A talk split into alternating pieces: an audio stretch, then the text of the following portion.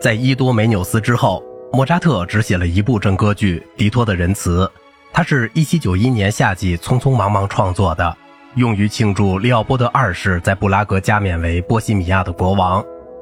维也纳时期主要的戏剧作品有歌唱剧《后宫诱逃》，另有三部意大利歌剧，即《费加罗的婚礼》《唐璜》和《女人心》。这三部歌剧的脚本都是由罗伦佐·达彭特写的，还有一部德语歌剧《魔笛》。莫扎特最喜欢那种文体不矫饰的有诗意的脚本。他和格鲁克不同，他认为诗应该服务于音乐，而不是相反。《费加罗的婚礼》遵循的是18世纪意大利喜歌剧的常规，但是达蓬特的脚本是根据博马舍的话剧而来的。他把喜剧提到一个更高的水平，给予人物更大的深度，增加了阶级之间的社会冲突的紧张性，并引入了道德问题。莫扎特的心理穿透力和他用音乐描绘性格的天才，同样提高了这一题材的严肃性。对角色的细致描绘不仅见于咏叹调中，而且特别多见于二重唱、三重唱和更大的重唱中。中场的重唱使这些角色发生冲突，把现实主义同正在进行的戏剧情节和极为统一的音乐形式结合起来。莫扎特的配器，特别是他对管乐器的运用，在界定角色和情节上起到了重要的作用。《费加罗的婚礼》在维也纳只获得了中等程度的成功，但他在布拉格却受到热烈的欢迎，这导致他创作《唐璜》，该作于次年在该地上演。《唐璜》是一部特殊种类的诙谐剧，它的情节根据中世纪的传说，从17世纪初起，它经常被文学和音乐加以改编。但是，莫扎特第一次把它用在歌剧中，严肃地解释唐璜的性格。不是作为一个荒唐的人物和可怕的亵渎神灵者的怪异混合物，而是一个浪漫的英雄，一个反权威者，一个公共道德的蔑视者，一个极度的个人主义者，勇敢而不知悔悟，直到最后。是莫扎特的音乐，而不是达蓬特的脚本，抬高了唐璜的这种地位，同时也向后人展示了他的贪婪和自私。十九世纪浪漫主义音乐的想象力，喜欢序曲开头的几小节中那种魔鬼般的性质。他又由于墓地场景中的长号音响和中场中石雕的幽灵而得到加强。其他一些角色虽然遭到微妙的嘲笑，必定也有严肃的一面。悲剧性的唐纳埃尔维拉不断的抱怨唐璜抛弃了他，而莱波雷洛并不完全是喜剧中充当仆人的丑角，而是显示出他深刻的敏锐和直觉。第一幕第五场从音乐上描绘了三个人物：阿尔维拉的具有愤怒的大跳旋律。被弦乐激动的跑动音和震音所助长，同守口如瓶、轻松愉快和嘲笑讥讽的堂皇的音调形成鲜明的对比。而莱布雷洛看似无聊的喋喋不休，降低了他作为一个被抛弃妇女受伤心灵的救治者的作用。在随后的著名的名单咏叹调中，莱布雷洛按国家隶属他主人的猎取物，并描述他喜欢的女人的种类，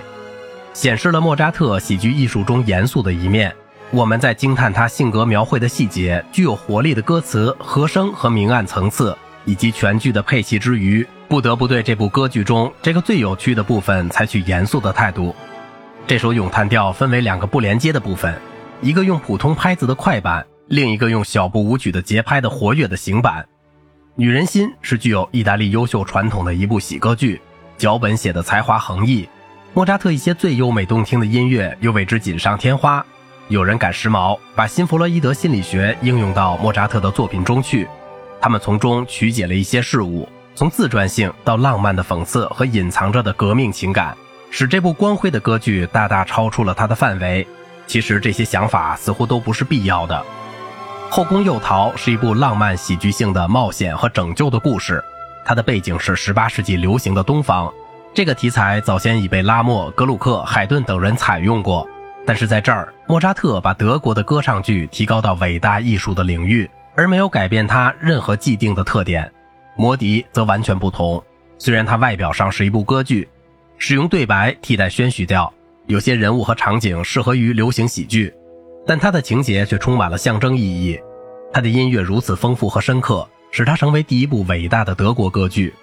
乐谱中非常庄严的气氛反映了这部歌剧同共济会的教导和礼仪之间的关系。我们知道，莫扎特很看重他同共济会的隶属关系，这不仅在他的信件中有所暗示，而且特别体现在他1785年为共济会庆典所写的作品和1791年写的最后一首完成的作品《共济会康塔塔》中。其音乐充满了严肃的性质。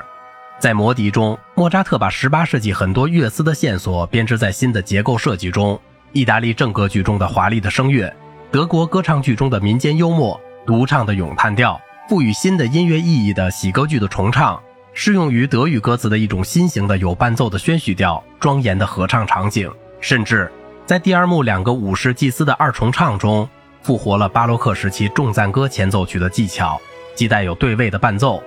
由于莫扎特的父亲是为萨尔斯堡大主教工作的音乐家，而沃尔夫冈自己也有相似的任命。起初是乐队指挥，后来是管风琴师，所以莫扎特从年轻时起就理所当然地为教堂写音乐了。但是，也有一个显著的例外情形：他为宗教歌词谱写的作品，比如 C 小调弥撒曲、圣体颂和安魂曲，都不算在主要作品中。他的弥撒曲像海顿的弥撒曲，大部分是以流行的交响曲、歌剧的语汇写成的，在某些按照惯例的地方混合有副歌。而且独唱和合唱自由的交替进行，用乐队伴奏。安魂曲是莫扎特最后的作品，它是一七九一年七月受一位富有的贵族瓦尔塞格委托写的，但因为莫扎特忙于创作《迪托的仁慈》和《魔笛》，所以直到病倒时进展甚少。莫扎特死后，这首未完成的作品由他的学生和合作者弗朗茨·科萨维尔、苏斯迈尔补充完成。他在莫扎特草稿上增加了一些器乐声部。谱写了圣财经、天主经和羔羊经，并部分重复了莫扎特为先前的一个段落谱写的音乐。好了，今天的节目就到这里了，我是小明哥，感谢您的耐心陪伴。